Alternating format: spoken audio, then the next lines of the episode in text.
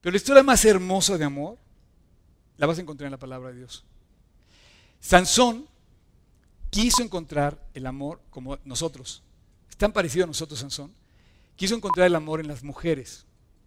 No lo encontró en una, lo buscó en otra y en otra. Y cuando me se refiere a tres personas. Y la famosa Dalila, hoy la vamos a ver, la historia de amor con Dalila. Un amor frustrado o fracasado.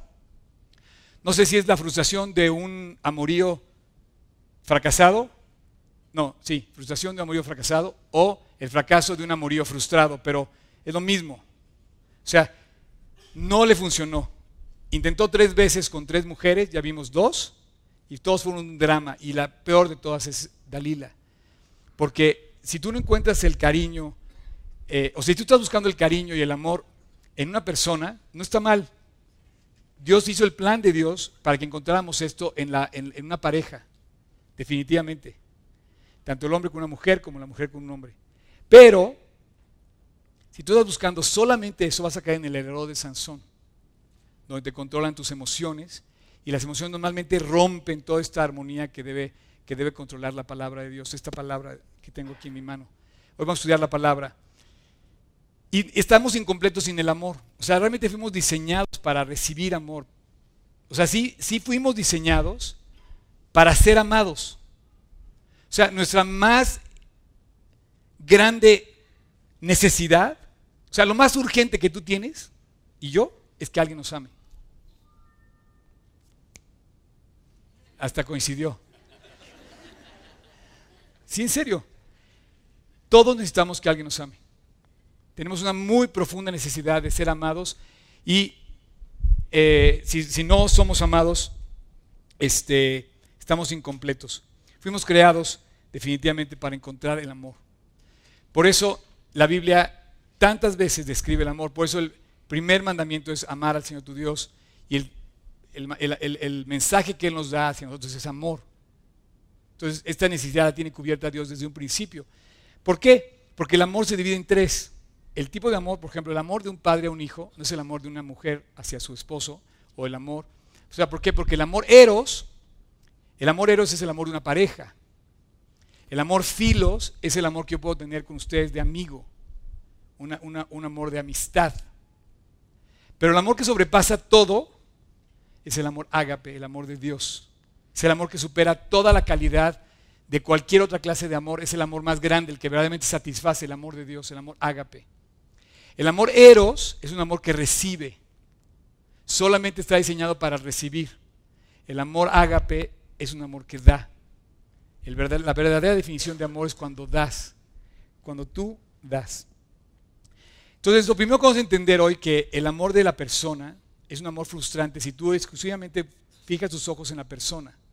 Si tú no, decides buscar a Dios en tu relación de pareja, eh, vas a estar a la mitad del camino y vas a estar incompleto o incompleta, porque es Dios quien... ¿Puedes poner el, versículo de Eclesiastés, Tocayo?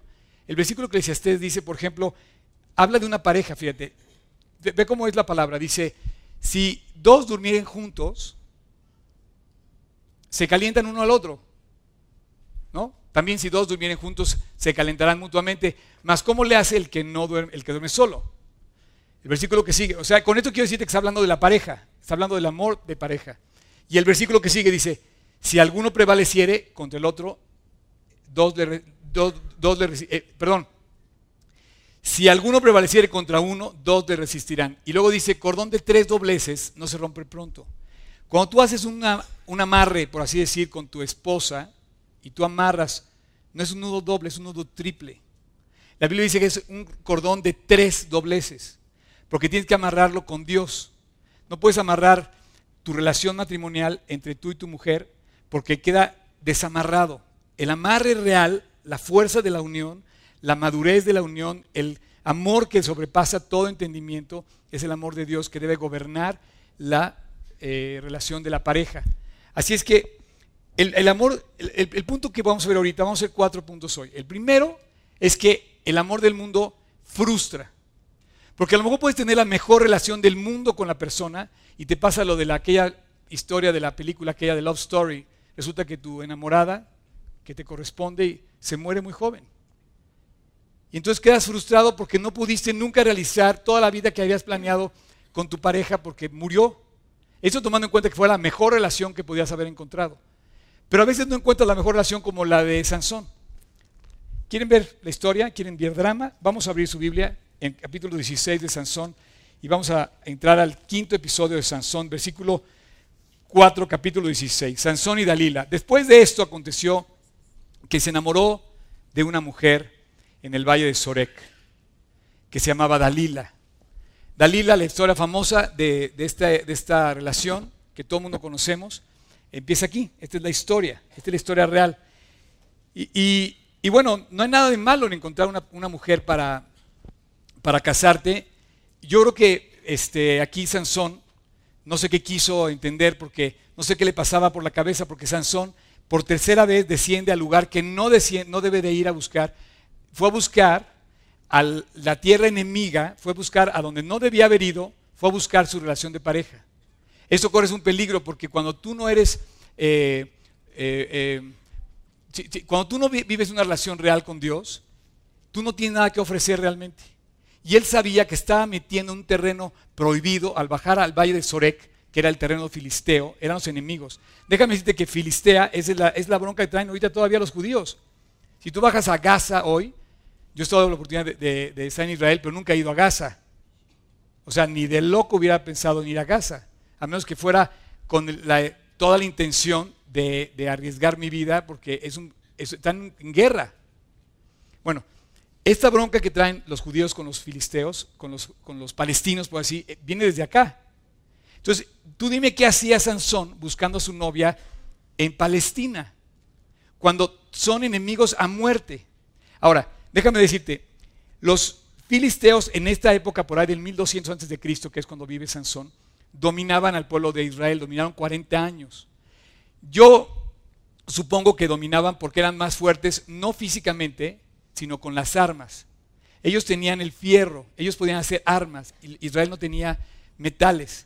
Entonces las, las espadas, los cuchillos y todo esto las tenían los filisteos. Entonces ellos dominaron, a fuerza de las armas, de su armamento, dominaron al pueblo de Israel. Sin embargo, Sansón pudo, pudo eh, nos quedamos en que había podido ejercer 20 años de liderazgo en el pueblo de Israel como juez. ¿Qué hacía? ¿Qué hacía Sansón dejando su puesto como juez justo en, en Israel? ¿Qué hacía 55 mil pasos de su, de su casa? Era un maratón completo, 40 kilómetros, 41 kilómetros caminó para encontrarse con la mujer, la prostituta de la vez pasada, y ahora con Dalila. ¿Qué hacía ahí? No tenía nada que hacer. Yo pienso que algo le pasaba en la cabeza a Sansón. Fíjate, tú, y yo vamos a ver hoy aquí en, esta historia, tú sabes que toda esta historia de Sansón, como, como refleja que, que finalmente la mujer lo traiciona, ¿no? Pero aquí vamos a hablar del hombre. Los hombres somos así. Si algo nos gusta, si algo nos causa, nos, causa placer, vamos a ese lugar aunque tengamos, aunque corramos peligro. Y él sabía que corría peligro, pero seguía yendo al mismo lugar. Yo pienso que justificaba su razonamiento diciendo, bueno, yo puedo con una copa y a lo mejor con dos o con tres, no importa, yo sí puedo, yo soy fuerte. Puedo con una mujer, a lo mejor en esta tercera ya la hago bien, ¿no? Y dijo, yo creo que puedo, creo que me lo merezco, ¿no? Voy a, voy a bajar allá, eh, no sé, no sé qué pensó, el caso es que él sabía en el fondo, y seguramente estaba justificando, porque cada paso que dio, para correr un maratón tenías que correr 55 mil pasos aproximadamente. Él tuvo que dar 55 mil pasos de un poquito menos de un metro de distancia, en donde él cada paso que daba sabía que estaba alejando de la voluntad de Dios, y eso fue la caída. Él no cayó en el paso 55 mil, eh, perdón, él no cayó en el paso, sí, exacto, no cayó en el paso 55 mil 5, porque hoy vamos a ver esos pequeños pasos, vamos a ver cómo los da. Él cayó del primer paso que se dirigió al sentido equivocado. Él iba hacia la tierra enemiga. Si tú vas a navegar en la tierra enemiga, por ejemplo, la tierra enemiga es Internet. La tierra enemiga son los amigos que no te provocan ninguna cosa correcta. La tierra enemiga es cuando empiezas a copiar en el examen. La, la tierra enemiga es cuando no, por ejemplo, cuando no pagas tus impuestos. La tierra enemiga cuando quieres pagar tu tarjeta de crédito porque compras un billete de lotería y piensas que te va a sacar la lotería para pagar tu tarjeta de crédito, que tú mismo caminaste 55 mil pagarés para pensar que ibas a pagar la deuda, ¿sacándote la lotería? No. O sea, si tú estás pensando que vas a sacarte la lotería para pagar tus problemas, estás muy equivocado, estás muy lejos de Jerusalén. ¿Quieres poner el mapa, Tocayo? Mira, él se alejó aproximadamente un maratón.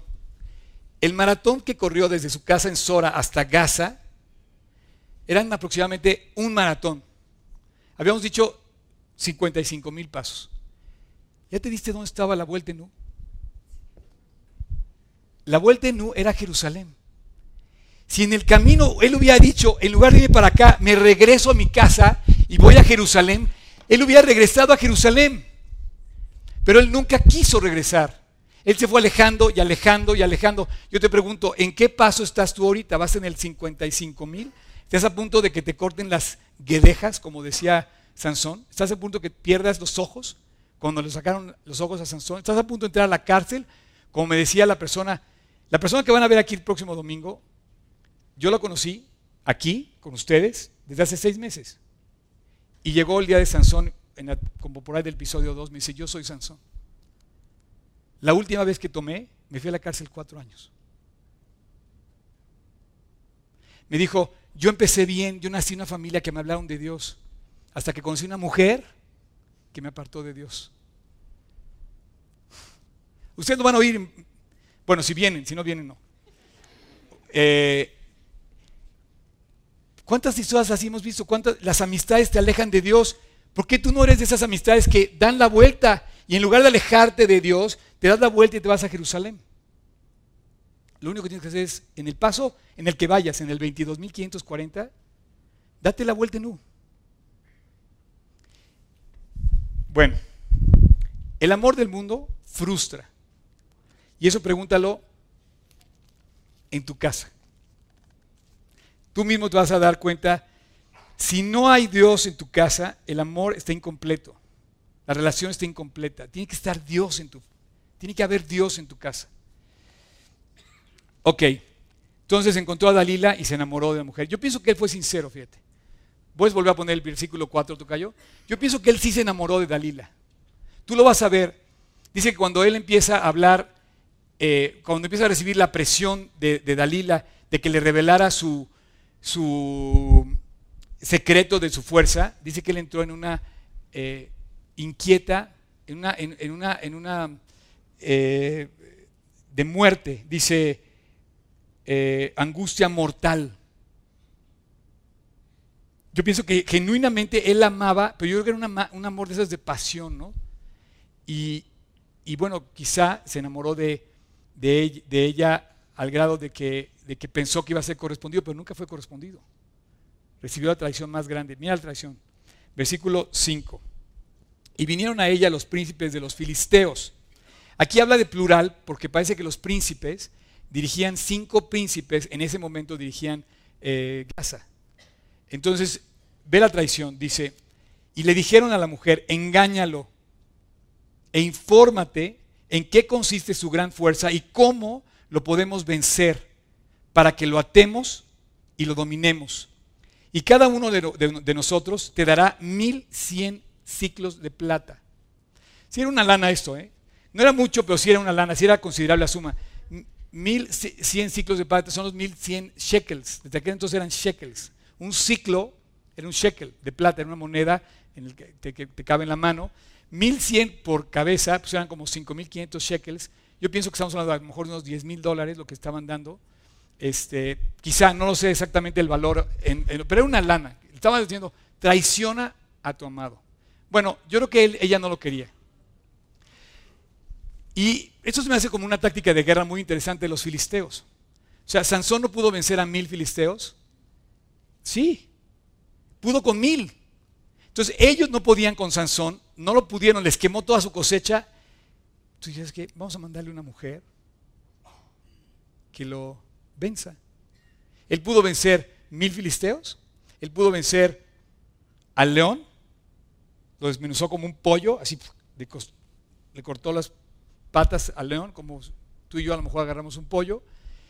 Y también agarró las puertas de la ciudad de Gaza, las la zafa de la... imagínate las puertas, 700 libras pesaba eso. ¿Alguien aquí se levanta 300 libras? Imagínate 700. Eh, pero no pudo nunca liderar a una mujer. Cuando tú eres líder, yo pienso que tienes que saber que puedes hacerlo a fuerzas, como muchos políticos, y de hecho puedes ver el periódico, esto pasa hoy, tristemente, o puedes hacerlo de corazón, como lo hizo Cristo. Y la gente dio su vida, y estamos dando nuestra vida por Cristo, porque Él nos amó, y en ese amor deseamos servirlo, y en ese servicio encontramos una gran satisfacción de compartir el mensaje más hermoso que es Jesús. Entonces tú puedes ser un líder forzando a tu gente a servirte, o puedes ser un líder donde te enamoras de tu nación, te enamoras tu fe por ver el, testimonio de un líder. Ahora, él no pudo con una mujer, pudo con mil hombres, pudo con un león y no pudo liderar a su, a su, a su, amada. No le pudo convencer que la amaba. Ok, versículo, ahí viene el drama. Del 6 al 14 vamos a leer ahorita. Hablan todas sus Biblias ahí. Dice, y Dalila le dijo a Sansón, yo te ruego que me declares en qué consiste tu gran fuerza y cómo podrás ser atado para ser dominado. Oye, ¿qué pregunta es esa?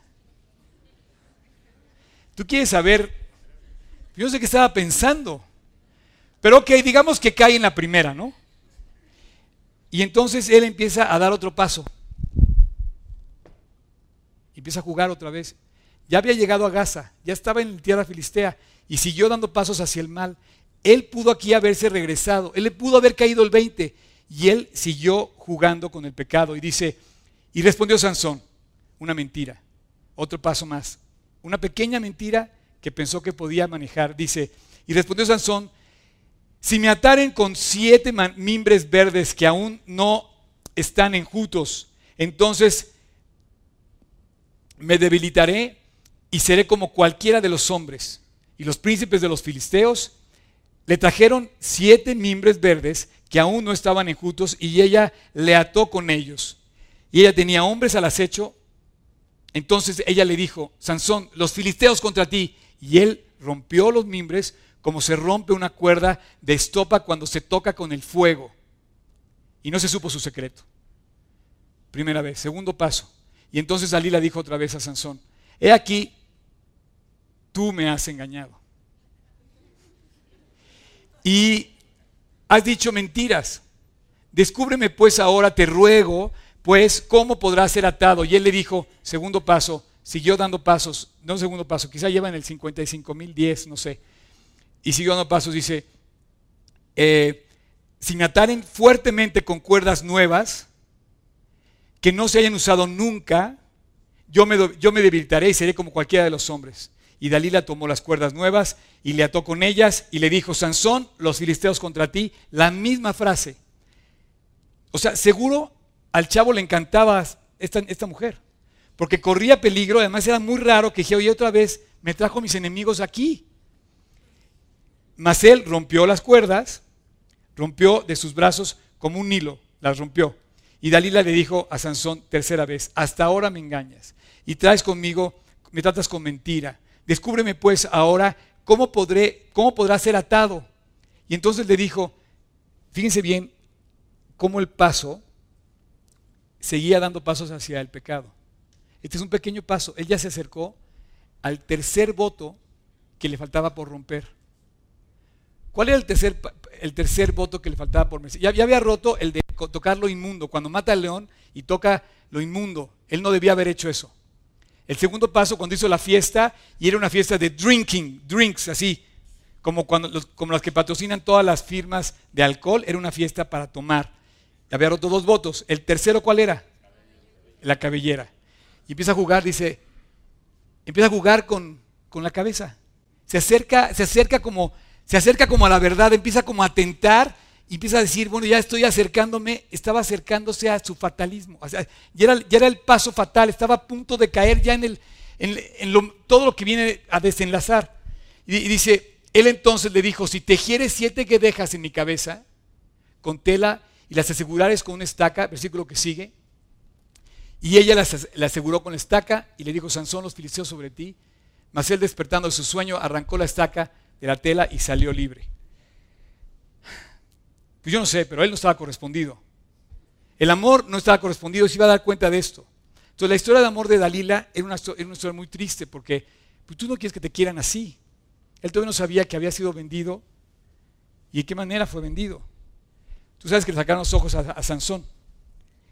Yo no sé si la última cosa que él vio, o sea, imagínate que tú ahorita cierras los ojos y lo último que viste fue mi persona, ¿no? O sea, te la voy a poner en la historia de Sansón. Imagínate si él, cuando le sacan los ojos, su última escena fue ver a su amada mujer recibiendo las 1100 shekels de plata por haberlo traicionado. Imagínate lo último que vio lo último que registró su cerebro, la última escena, la última foto que se le clavó, 5.500 shekels de su amada, recibiéndolos. No sé si se rió, no sé si se dolió, no sé si huyó, no sé si le dijo perdóname, no sé, pero último que vio, o por lo menos se dio cuenta, fue esa escena. Ahora, tú puedes engañar a lo mejor a una persona una vez. A lo mejor puedes engañar a Hacienda dos veces. A lo mejor puedes engañar al banco tres veces. A lo mejor puedes engañar a tu esposa. A lo mejor puedes engañar a tu amigo. Pero a Dios, escúchame bien. Dice la Biblia que no hay nada oculto que no haya de manifestarse. O sea, Él tiene el tape. Él tiene la cinta. Hoy que pasa algo y ves la cinta grabada de las cámaras de seguridad, Él tiene nuestra cámara de seguridad. Él inventó la vista. ¿Cómo crees que va o sea, la cámara se, le, 55 mil píxeles. No, no, no. Él tiene las píxeles en... O sea, él es el que inventó la cámara, la vista. Él sabe lo que hacemos. No hay nada oculto que no vayas. Escúchame bien. Un día el pecado te va a sacar la cuenta. Pregúntale a quien quieras. Y pregúntale a Sansón. Todavía en este versículo, él se empieza a meter en la cabeza, ya, ya empieza como a acariciarse el cabello, sabiendo que no debía tocar esa parte. Y dice, si me atares en la cabeza, ¿ok? No fue correspondido. Peligro. Y entonces ella le escribe, dice, ¿cómo dices, te amo, si tu corazón no está conmigo? Escuchen esta historia. Ahí voy con las chavas. Ya me has engañado tres veces y no me has descubierto tu gran fuerza. Y aconteció, chequen esto, cualquier parecido con la realidad está programado por Dios para hablarte a ti, esposa. Versículo 16. Dice, y aconteció que presionándole ella cada día con sus palabras e importunándole, su alma fue reducida a mortal angustia. El alma de Sansón, yo creo que sí, sí quería a esta chava, sí la amaba, porque quería, o sea, le quería decir, oye, es que sí te amo, pero no, te voy a decir lo que no te tengo que decir. Desde un principio le dijo, oye, ni a mis papás le he dicho esto, ¿cómo que te lo voy a decir a ti? Entonces le dice, tú no me amas, si tú no me amas, si tú no esto, y presión, y presión, importunio. Esto es muy distinto, chavas. Si estás casada, tu esposo necesita aliento, no necesita, no no presión. Si tú estás casada, tu esposo necesita que lo alientes, no necesita que lo presiones. Entonces, chavas, tomen nota de esto. Eh, chavos, no vivan por emociones, vivan por principios de Dios. Y dice que su alma fue reducida a mortal angustia. A mí me revela que él sí estaba enamorado realmente de ella. Así es que es muy clara la palabra. Importunio no es aliento. Presión no es aliento. Aliento es, eh, pues, navegar hacia el mismo rumbo, eh, pelear la misma batalla, conseguir la misma meta, tratar de buscar lo mismo, ¿no? Y te digo, a esas alturas yo ya no sé qué estaba pensando Sansón. Ya llevaba tres intentos de revelarle, él como que quiso jugar y le vuelve a decir esto, y él finalmente le abre su corazón y se lo revela. Esto a mí me da la impresión que, que describe, por ejemplo, el morbo. O sea, volvemos a hacer algo, queremos ver algo que no debemos ver, que sabemos que no debemos ver, empieza a latir nuestro corazón, nos estamos metiendo en peligros y ahí estamos. como Sansón. Iba a decir yo como ignorantes o como tontos. Pero así somos los seres humanos varones. Nos gusta jugar con el peligro nada más porque sentimos rico, a gusto, placer, bien, nos, agrada, nos, nos gusta. Y a veces el peligro está a punto de devorar, pero así es el ser humano. Finalmente, versículo 17 y 18, le revela la verdad. Checa el desenlace de esta historia. Le descubrió pues todo su corazón y le dijo, nunca a mi cabeza llegó navaja, porque soy nazareno, nazareo de Dios desde el vientre de mi madre. Si fuere rapado, mi fuerza se apartará de mí y me debilitaré y seré como todos los hombres. Viendo Dalila que le había descubierto todo su corazón, envió a llamar a los príncipes de los filisteos diciendo, venid esta vez, porque él me ha descubierto todo su corazón. Yo no sé si ahí le dijo, y traigan el dinero. Y los, principales de, y los principales de los fariseos vinieron con ella trayendo en la mano el dinero. O sea, qué traición, qué drama. Ahora, aquí entramos al punto 2 que yo te quiero decir. El punto 1 es, el amor del mundo, cualquiera que sea, frustra, te limita. ¿Ok? El amor de Dios es lo que tú más necesitas. A mí, este eh, versículo me revela algo que pasa y que Dios nos está diciendo y que nos lo dice todos los días. Fuimos creados, nacimos para recibir amor. ¿Quieres volver a poner el versículo 17, por favor? Dice, y descubrió su corazón y le dice, nunca llegó navaja a mi cabeza. Esto no, aquí, esto no cabe porque nosotros sí hemos sido así. Pero lo que te quiero decir, dice, soy nazareo desde desde el vientre de mi madre.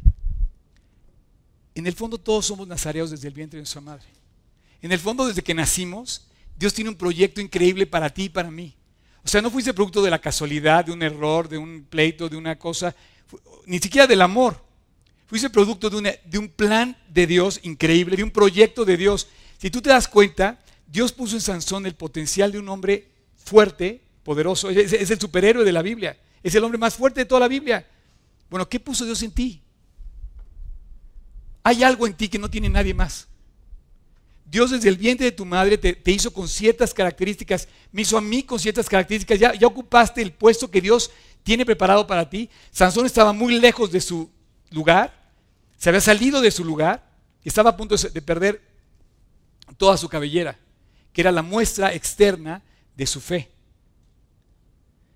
Yo te pregunto, ¿tú ya te diste cuenta para qué te hizo Dios? Ahora que estaba dando mi testimonio en Jalapa, cada vez que doy mi testimonio, no me lo pregunten porque siempre caigo en lágrimas. Y este, ¿cómo enumeras? A ver, 33 años de fidelidad de Dios en mi vida. También no quiero decirte que no he cometido errores, pero 33 años de fidelidad. Cuando empiezas a recordar empiezas a hacer cuentas, no cae más que una profunda gratitud. Dios ha sido fiel, tú has sido fiel. Y de repente me doy cuenta que Dios me puso en un lugar y me quiere ahí y me proyectó para algo. Y como decía Pablo a los, a los efesios, a los filipenses, a los romanos, señores, yo, Pablo, apóstol de Jesucristo por la voluntad de Dios, él descubrió que tenía la voluntad de Dios, en la voluntad de Dios estaba él ser el apóstol para los efesios. Y dice, yo vengo a mandarles un mensaje de parte de Dios, sabía dónde estaba, sabía su puesto. ¿Tú sabes, tú sabes si a lo mejor puedes cambiar la historia de este país? A lo mejor no puedes cambiar la historia de este país, ok. A lo mejor puedes cambiar la historia de tu, de tu clase, de tu, de tu escuela, de tu, de tu empresa. A lo mejor puedes cambiar la historia de tu familia. Me platicaban de que, ¿cuándo fue la primera vez que tú te identificaste como creyente? Quiero que recuerdes esto. ¿Cuándo te identificas como creyente? A lo mejor tu identidad como creyente en tu clase, en tu escuela, significa un suicidio menos en tu salón. O a lo mejor significa un, milagro en un matrimonio. Desde el vientre de tu madre desde el vientre de mi madre, tú y yo fuimos hechos con un proyecto de Dios. El amor de Dios es nuestra más grande necesidad. Es el punto número dos. Punto número, tres, saquen su teléfono. ¿Ok? ¿Quién trae teléfono? Eh, todos los que traigan teléfono eh, inteligente, smartphone, todos, aunque sea Android, no importa. Aunque sea Samsung, este, quiero que saquen tu, quiero que saquen su, y quiero que se metan, en este momento quiero que se metan a la página de g36polanco.org, digo no, facebook.com diagonal g36polanco. Métanse ahí y pónganle like. Oh, no hay. Champ. Este, bueno, miren, ¿qué es lo que quiero hacer con esto que voy a hacer ahorita? Te quiero demostrar que el primer, el primer proyecto de Dios para que tú, o sea, descubras esto, es, es Dios en tu vida. Tú no puedes andar por la vida sin el cabello largo. Tú tienes que andar con el cabello largo de Nazareo. Tú tienes que presumir tu melena, como la mía. O sea, tienes que presumir que la gente note que tú sirves a Dios y que vives para Dios. Un nazareo era una exhibición pública a través del cabello de una persona de que estaba comprometido, tiene un compromiso con Dios. La gente lo veía y decía, oye, te ves muy mal, porque normalmente se ven mal los hombres de cabello largo. el término general, en, en término general, bueno, es mi percepción, el hombre no se ve bien de pelo largo, pero, pero este, no quiero decir que sea en todos los casos, ¿no? A lo mejor a Yanni, ¿cómo se llama el, el, pianista? A lo mejor se le ve bien, no sé.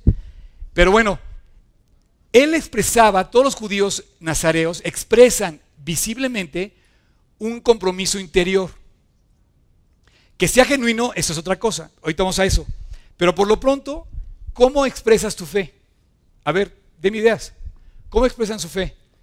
A ver, a ver allá atrás, espérame. Primero levantar la mano allá atrás. Me gusta ir atrás para que sepan que sí los tomo en cuenta. A ver.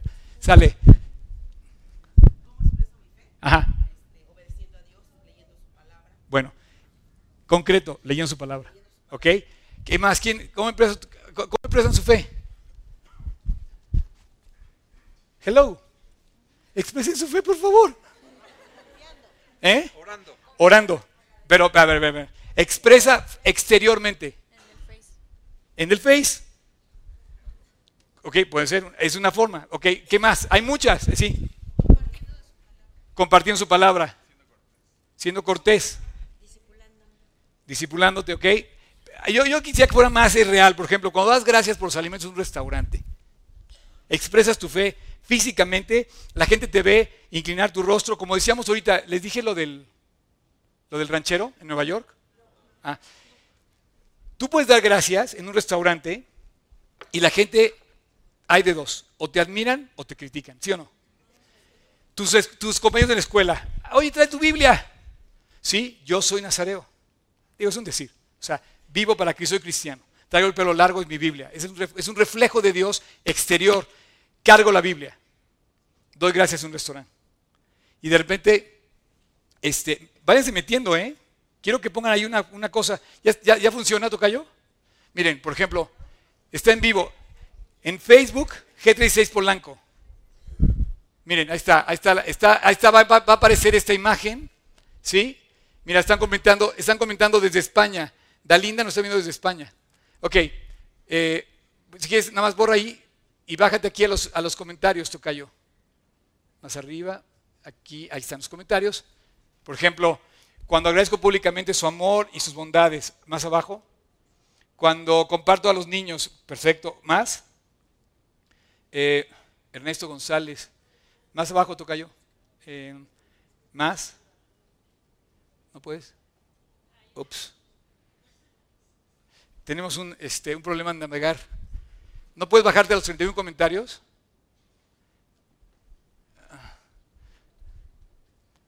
A ver, a ver, más, más, más, más, más, más, más, más, más. Eh, aquí donde dice, aquí, más publicaciones. Posteando lo que Dios... Se está vengando, ¿no es cierto? A ver, Luigi, no faltando al discipulado, bien. Eh, leyendo la Biblia en transporte público, esa es una buena. Por ejemplo, aquí Sofía puso, cuando leo mi Biblia en un transporte público, en un, la gente te ve leyendo la Biblia, ¿no? Te contaba lo de Nueva York. Llegó un cowboy a Nueva York, este, este, este comentario me lo hizo Emilio, y dice que, que llegó el cowboy vestido de cowboy, con sus botas y su bebilla, ya sabes, el cinturón, los jeans y el sombrero de cowboy. Y obviamente en Nueva York no, no se visten así.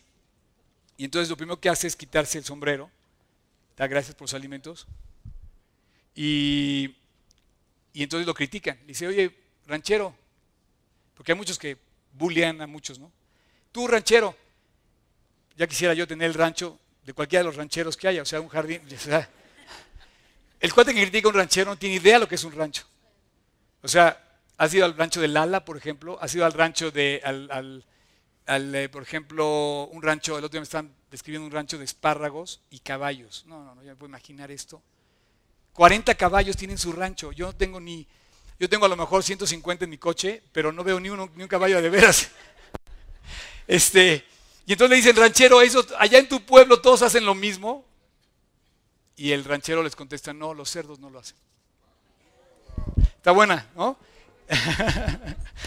ok. Entonces, pon, ¿de qué manera expresas tu fe? Por ejemplo, dice, cuando agradezco públicamente su amor y su bondad. Eh, más, ¿no, ¿No hay más, Tocayo? Sí hay más. Bájate más.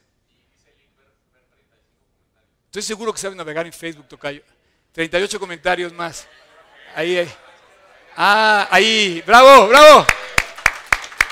Un poquito más, exacto.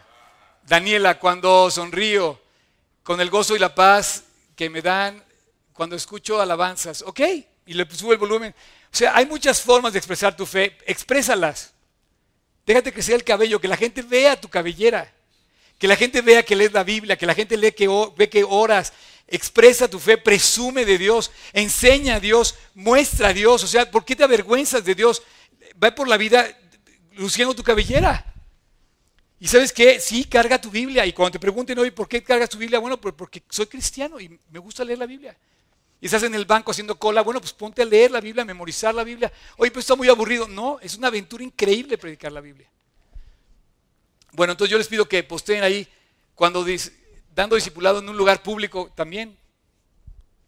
Muchas veces, muchas veces el tú identificarte con Cristo eh, permite, el otro día estaba yo, salí de aquí, rápido, sé que ya no tenemos tiempo, se lo voy a contar rapidísimo.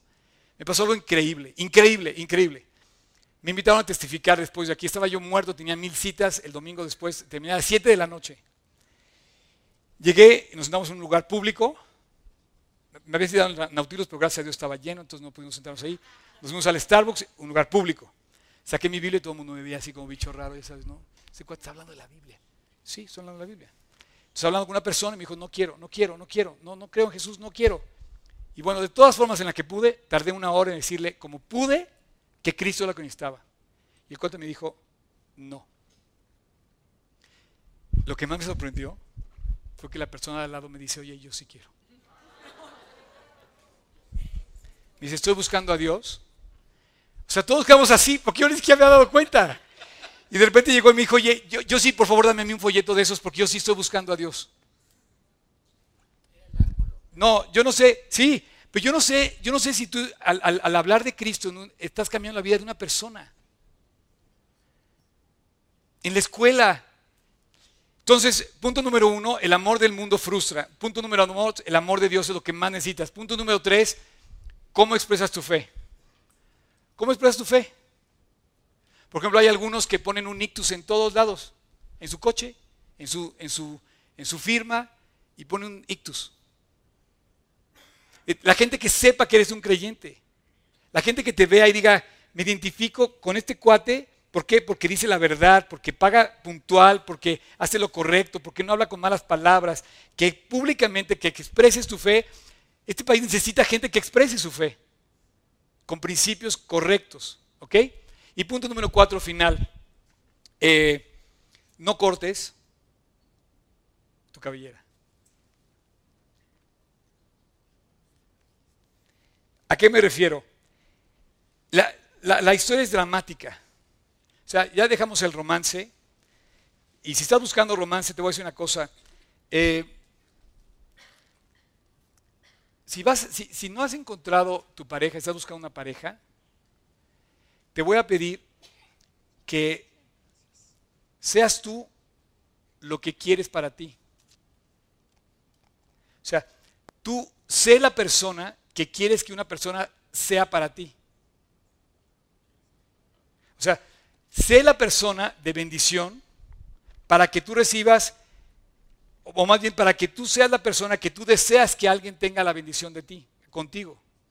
Si tú quieres que sean honestos, pues tú sé honesto. Si tú quieres dar la verdad, pues habla con la verdad.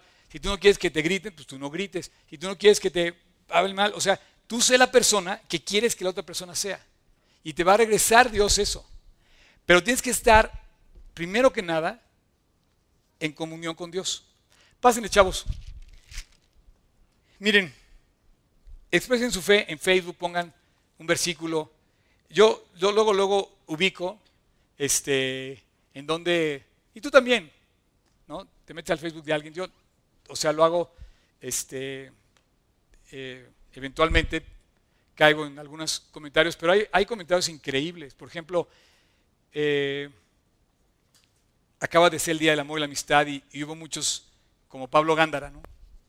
Y yo sé que si estuviera viendo Pablito, ahorita está predicando en, San Diego, pero con su familia, pero si me estuviera viendo, yo creo que eh, lo diría él. Y él puso en su Facebook que todavía estaba buscando a la persona de Dios y que estaba esperando porque él disfrutaba del amor más hermoso que era el amor de su Salvador. Tú puedes ver tu Facebook, ahí está, él lo puso el día de la, amistad, ¿no? Entonces no faltó la persona que le no te preocupes, Pablo, ya llegará el amor. y eres un tipazo y vas a encontrar una princesa y ya sabes, ¿no? Pues sí, pero él expresó su fe y su confianza en Dios de esperar la pareja de Dios y la persona de Dios. Entonces públicalo, presúmelo, identifícate con Dios y además disfruta del plan que Dios tiene para ti. Y bueno, el final de la historia eh, es muy triste, pero, es un, final con una esperanza increíble. Fíjate bien, versículo 20 dice,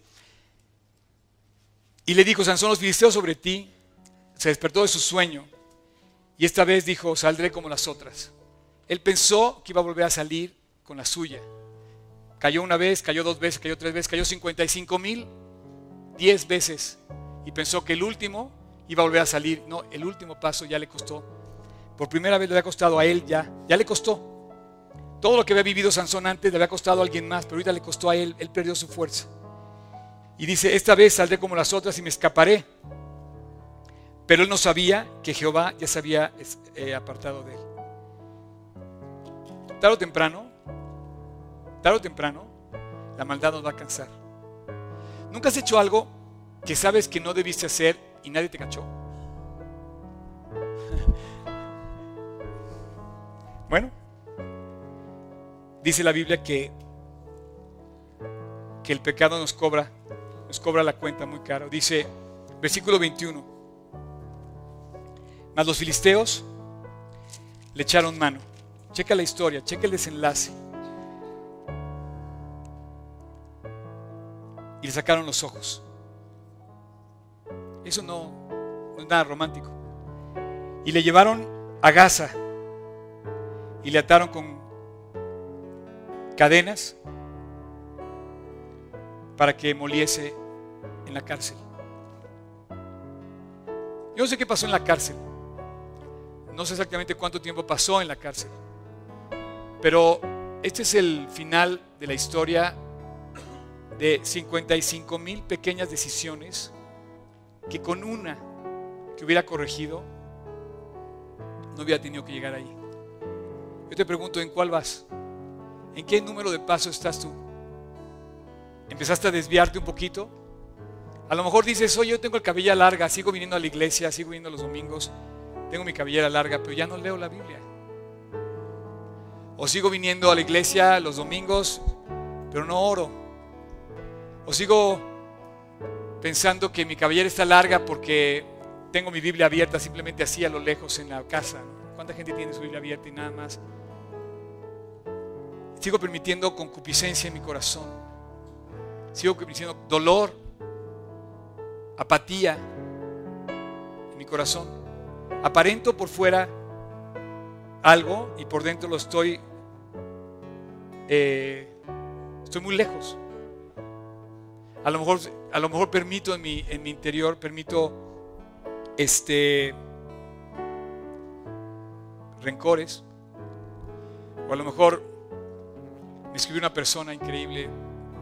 Me, escribió muchas personas, me decía que, que después de ver la plática la semana pasada, dice, yo no compré la estufa. Dice, porque me iba a endeudar.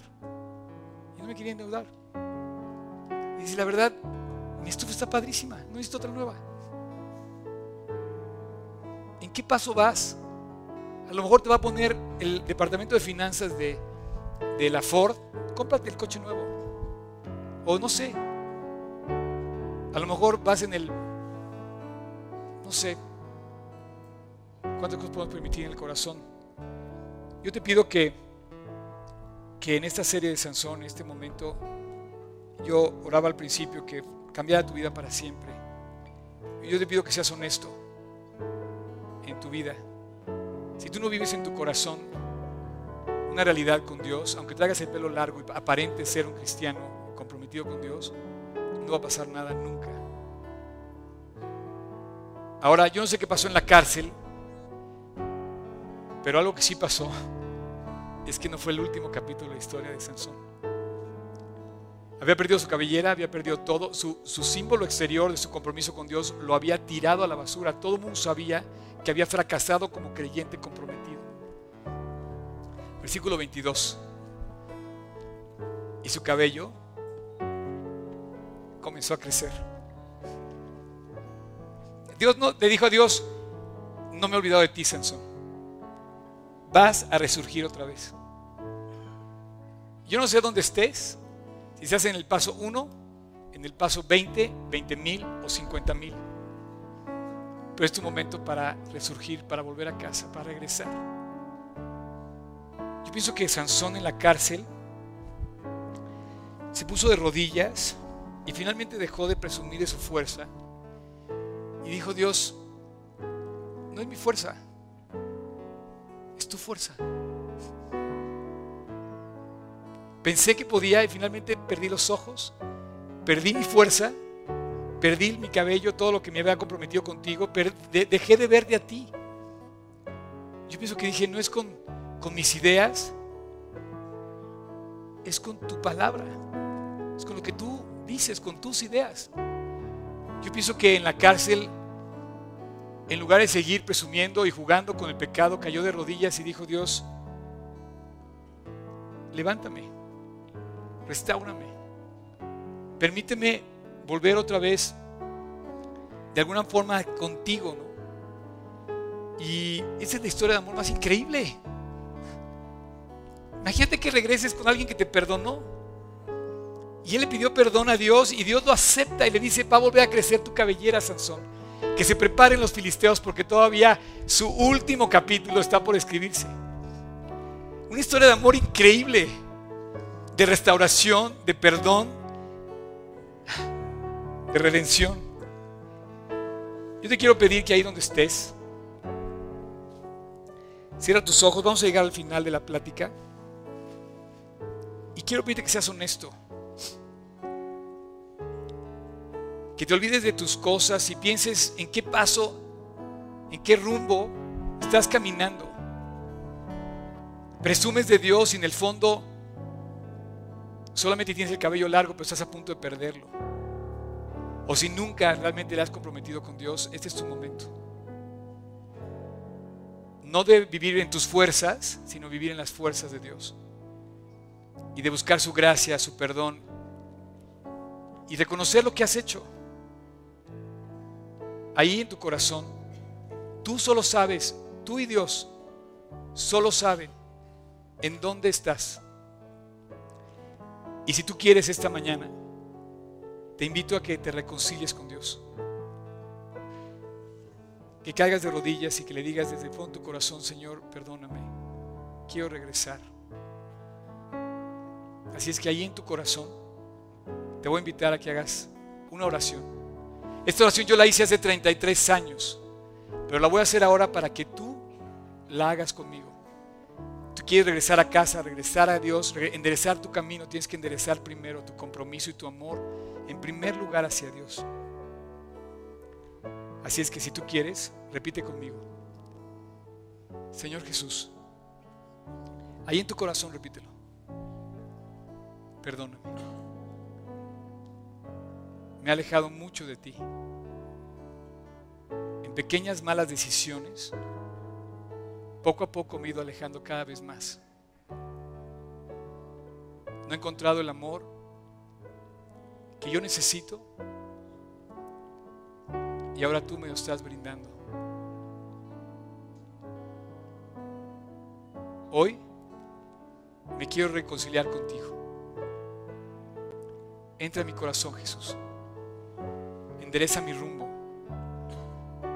Quédate en mi corazón y límpiame. Perdóname por lo que yo he hecho mal y restaurame a lo que tú quieres hacer en mí. Gracias por haber la cruz en mi lugar y pagar mi falta en la cruz del Calvario. Te recibo hoy como mi Señor y mi Salvador. Y quiero seguirte todo el resto de cada uno de mis días que me queden aquí. Y te lo pido en tu precioso nombre, Jesús.